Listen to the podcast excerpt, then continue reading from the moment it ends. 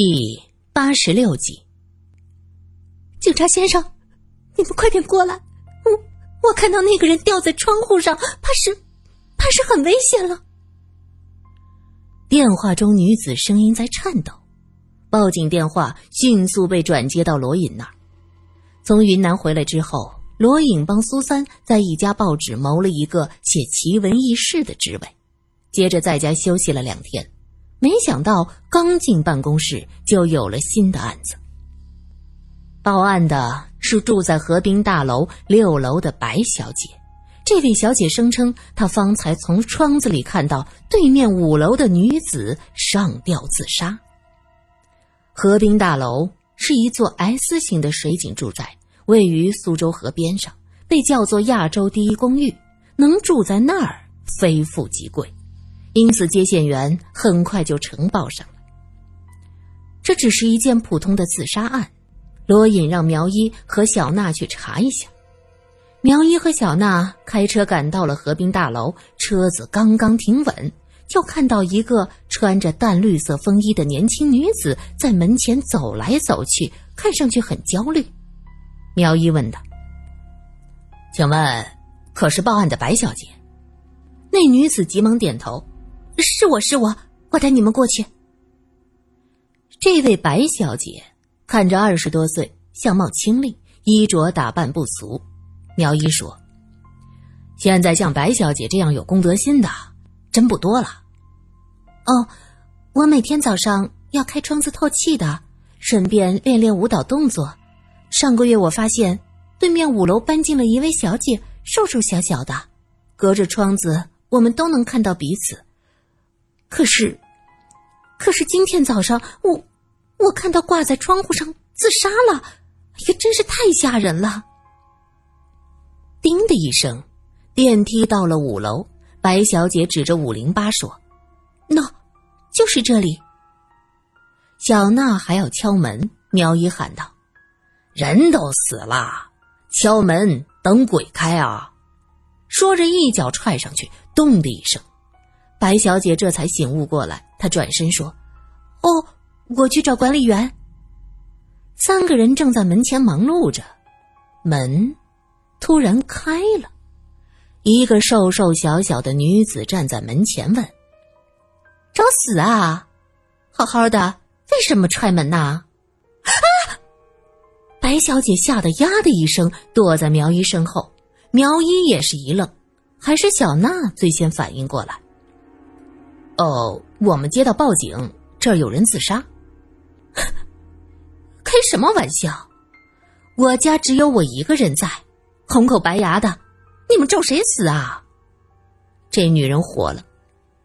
白小姐从苗医身后探出头来说：“可是这位小姐，我我我刚才真的看到你在窗户上吊着。”那女人大怒，指着白小姐就要上手打。苗一一把拦住他，哎哎，人家白小姐也是关心你，你讲点道理好不好？小娜盯着那个女人，越看越觉得眼熟。哎，你不是小翠吗？这女子身材瘦小，锦缎旗袍像是挂在身上，越发显出平板的身材。像是个没有完全发育的大孩子，头发是新烫的，刘海吹得高高的，耳朵上戴着很大的金耳环，脖颈上是一串锃亮的珍珠项链，充满了暴发户的味道。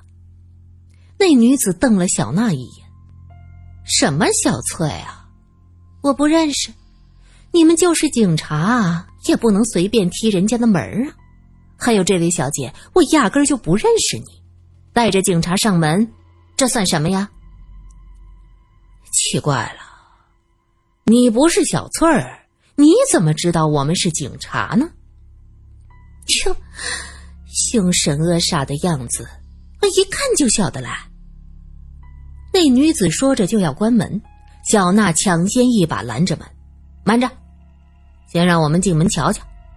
开玩笑，哎，看我单身女人好欺负是吧？女子个子小小的，气势倒是满足。我们是警察，现在怀疑你房间有凶案发生，让开！苗一急了，上前用力的推了那个女人一把。那女人站不稳，一下坐在地上，嘴里哇哇的大叫着：“抢劫呀！强盗！打劫呀！”这喊声惊动了别的住户，有人隔着门喊着：“喂，你有没有事啊？我们家里有电话的，要不要帮你报警啊，小姐？”我们就是警察。管理员上气不接下气的从一楼跑上来：“发生什么事儿了？”苗一和小娜掏出证件一晃，小娜指着那女子说：“我们怀疑这里是凶案现场。”管理员大惊失色，急忙上前扶起那个女子说：“孙小姐，就让警察先生进门检查一下呀，你不要怕的，是不是有坏人在你房间里威胁你啊？”那个被叫做孙小姐的女子抽抽噎噎的说。什么警察，凶的嘞！青天白日的，哎呦，咒我死哦！哪有这样的晦气啊？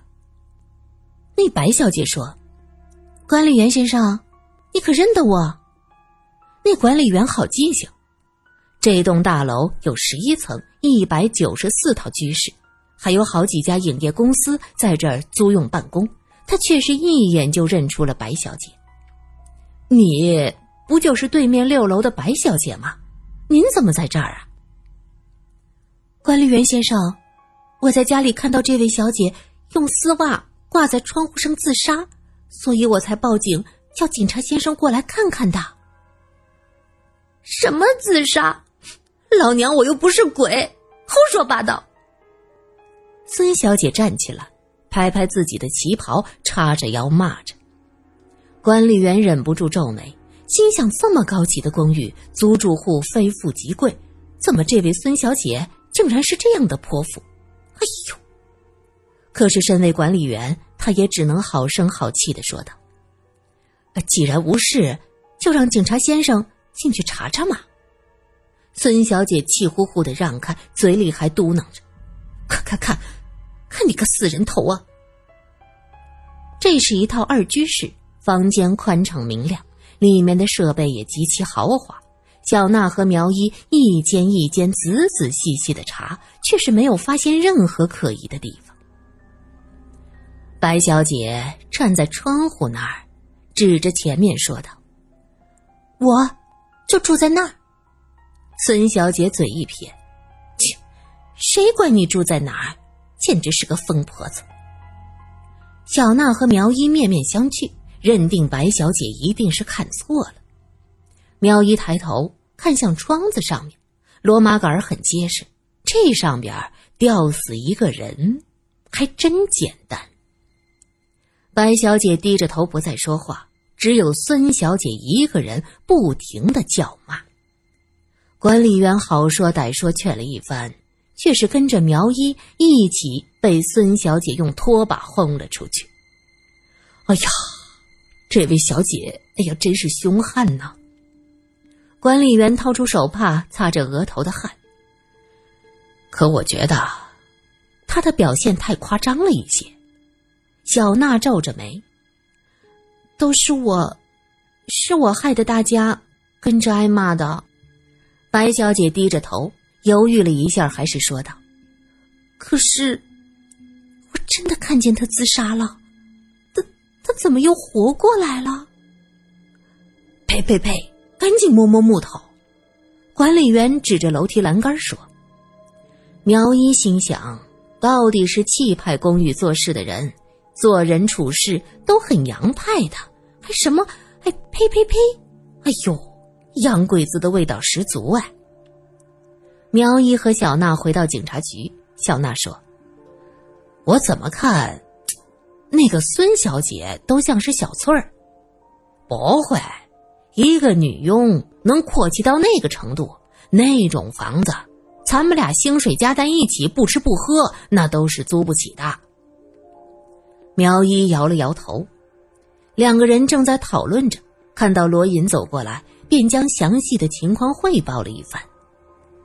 头儿，你说有没有可能是小翠儿霸占了全部的家产？啊，明天你们有时间去调查一下，不就什么都明白了？因为今天苏三换了报社，下班的时候罗隐专门开车去接他，在车上将今天的故事说了一遍。你看多奇怪，那位白小姐一定是眼花了。哦，可能当时有风吹动窗帘吧。苏三也觉得一定是这位白小姐看错了。就这样，过了两天，等到第三天，警察局在中午的时候接到了好几个报警电话。喂，这里是河滨大楼，我看到五楼窗户有人死了。喂，警察先生啊，我们这里有人挂在窗户上啊，是六楼，哦，不对不对，是五楼。还有一个带着哭腔的声音：“警察先生，真的有人死了，我好害怕呀！”这个人就是前天报警的那位白小姐，白小，一个小电影明星。时间是中午，河滨大楼有一些房子是出租给大公司的，很多人吃过午饭，正好沿着苏州河散步，对面的楼。看到五楼挂着一个女人，他急忙跑下来找管理员。有人急着报警，也有人围在楼下抬头看着，指指点点。罗隐带人赶过来的时候，河滨大楼面前就是这样热闹。管理员焦急的在门前等着，同时还要不停的安慰情绪激动的住户。一个金发碧眼的高个子女人看到罗隐，急忙用半生不熟的中国话喊着。亲爱的洛，你总算来了，真是太吓人了！那里挂着。罗隐认出这个女子是在米高梅工作的维纳斯女士，在酒会上见过，便对她点点头说：“啊，我们这就上去看看，请大家放心。”管理员急忙上前说：“哎呀，天哪，真是让白小姐说着了！这一次啊，还真的就是五楼的那位孙小姐呀！”苗一看到白小姐站在人群的边上，她的眼睛红肿，脸色慌张。看到苗一，她轻轻点头，张嘴想说什么，终于还是低下头去。苗一和小娜对视了一眼，其实他俩能理解白小姐的感受。他提前看到了孙小姐上吊的一幕，这的确是很匪夷所思呀。管理员。大步带着罗隐等人走进了这个大楼，直奔五楼。一切好事的住户悄悄跟上，想看看热闹。白小姐犹豫了一下，也咬着唇跟了上去。站在五零八的门前，管理员哗啦啦的还在找钥匙。罗隐早就不耐烦，用力的一脚将门踹开。室内的窗户开了一半儿，风从苏州河上刮过来。还带着一些清新的水汽，厚厚的天鹅绒窗帘也被吹得鼓起来，忽闪忽闪的发出噗噗的声音。就在那窗前，赫然挂着一个穿着红裙子的女人，身体随着风晃来晃去。门外围观的人都倒吸了一口凉气。那个维纳斯小姐在胸前画着十字，口里念着上帝。罗隐盯着晃荡的尸体，骂了一句：“去他娘的！”苗一和小娜上前将那尸体卸下来，竟然是一个服装店的塑料模特。这时，卧室的门开了，孙小姐穿着红色的真丝吊带睡衣走出来。她浓妆艳抹，香水熏人，但是身材却是干巴瘦小，像是没发育。性感的吊带裙穿在身上，像是挂着两片海带，更加衬得肤色蜡黄。她本来嘴里黏黏糊糊的喊着 “darling”，抬头一见罗隐等人，很是吃惊，嘴巴张的能塞进一个拳头。你你你们怎么进来的？你为什么把假人挂在这儿？罗隐质问。是，什么假人？我要开服装店，这是模特，懂吗？孙小姐回头一看，门前围着一圈人，她一声尖叫，双手捂胸：“哎呀，要死了！你们把我的门踹坏了，赔钱！”苗一嘟囔着：“有什么好捂的？没前没后，咸腊肉一块儿，还是好久没晒太阳长霉斑的。”“嗯，你说什么？”孙小姐显然听见了，她指着苗一说：“警察就能私闯民宅吗？我挂个模特在家里，我是犯了哪条法律啊？你们踹坏了我的门，还招了这么一大帮子人，管理员，你是干什么吃的？我可是交钱养你的。”罗隐冷笑：“，小翠儿，什么时候从巨福路的大宅子搬过来的？怎么，住个大宅子不好吗？是不是亏心事做多了，怕遇见鬼啊？你家太太还在精神病院，你却搬进了高级公寓做富婆，这上海滩儿怪事儿可真多呀！”围观的人听到这儿，议论纷纷，有女子轻笑的声音传过来：“哎呦，真是十三点，穿上龙袍也不像太子的，没事找事情做。”我说：“James 啊，我们的公寓什么时候这样了？什么阿猫阿狗都能住进来，空麻袋背米，乡下大小姐呀？就是就是，好好的。”把那么吓人的东西挂在窗口，帮帮忙好啊！当这是你们乡下呀？对面的住户有几人正好看到窗口的假人，都吓了一大跳。现在知道这只是一个塑料模特，那是气不打一处来，纷纷抱怨。Venus 仍然画着十字，嘴里念叨着：“感谢上帝。”Venus 小姐，我们还是要先感谢这位孙小姐。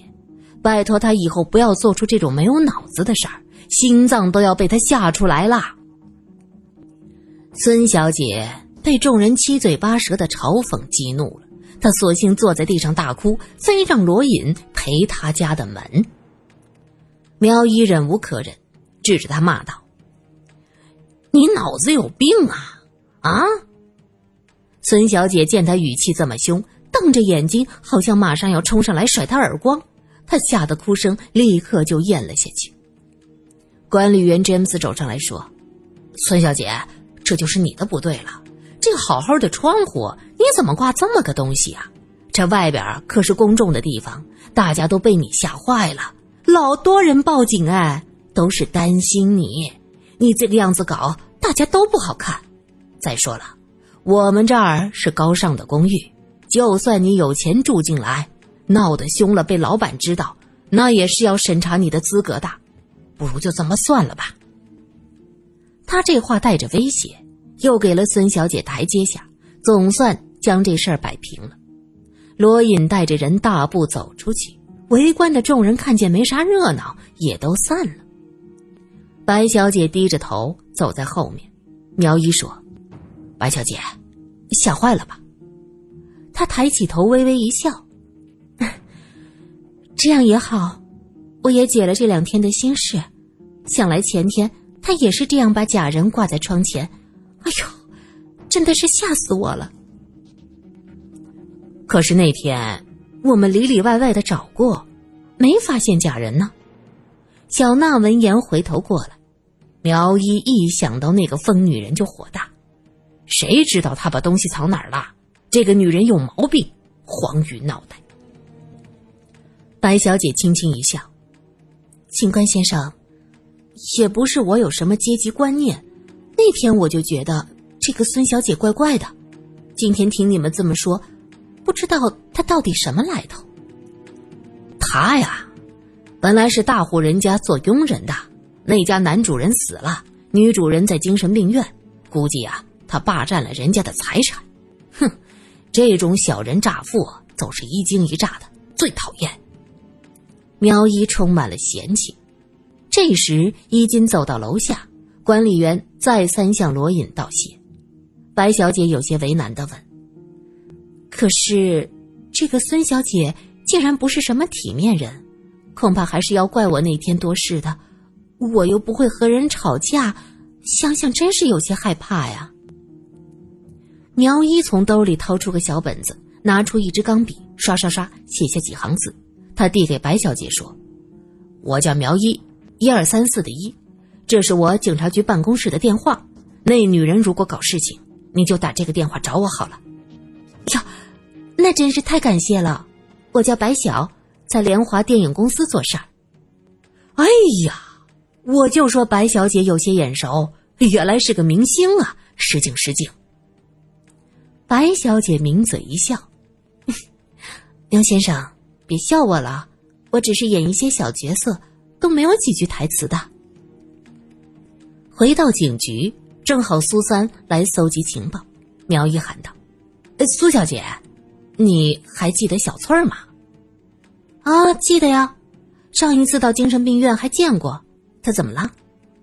苏三的心里咯噔一下，心道：“你们警察这么说，一定没好事。”苗一气呼呼的将发生的事儿说了一遍，最后他说道：“是不是很可气啊？